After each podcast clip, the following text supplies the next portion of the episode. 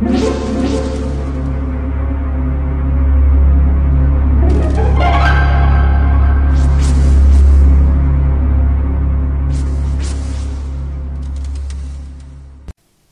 家好，我是小依依，欢迎收听一分钟破案。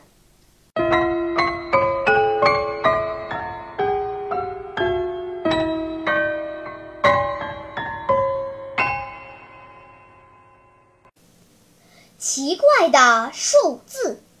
一天傍晚，艾利克斯去叔叔马克家还钱。按了很久门铃都没人开门。马克的妻子三年前就病死了，他没有儿女，现在孤身一人住在偌大的房间里。艾利克斯担心叔叔会出事儿，便拿了压在窗台砖头下的钥匙进了屋。当走进叔叔的卧室时，发现叔叔马克出事儿了。其后背插着一把匕首，艾利克斯强压住心头的悲痛，不敢破坏现场，赶紧报了警。警长戴维很快赶到，初步鉴定马克是昨晚遇害。戴维问艾利克斯：“马克可有仇人？”虽然他性格孤僻，但为人还算和善。据我所知。他没什么不共戴天的仇人，可能是到屋里行窃的人干的。邻居也证实曾看见赌徒杰克昨天晚上在附近转悠。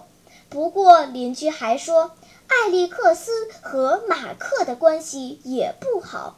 艾利克斯前天还和他叔叔大吵了一架。艾利克斯很生气，说。叔叔逼着我还钱，我就和他拌了两句嘴，这有什么？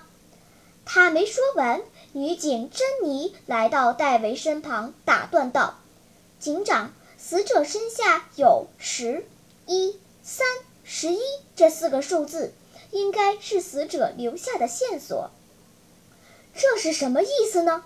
大家都陷入沉思。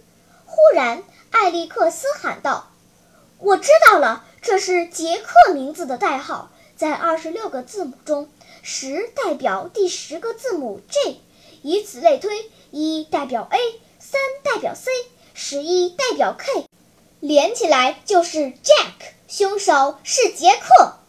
戴维忽然笑了，说：“艾利克斯，你倒是很有嫌疑。”警长为什么这么说呢？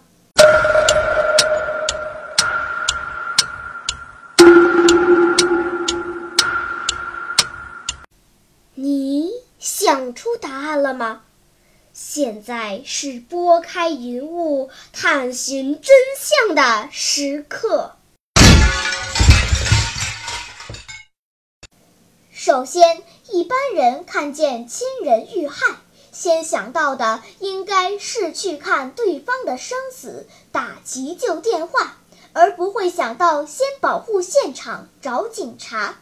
其次，受害者如果想留下线索，为什么不直接写凶手的名字呢？他显然没有精力去联想凶手名字和数字的对应关系，所以杰克是被陷害的。所谓的数字线索是凶手艾利克斯留下的。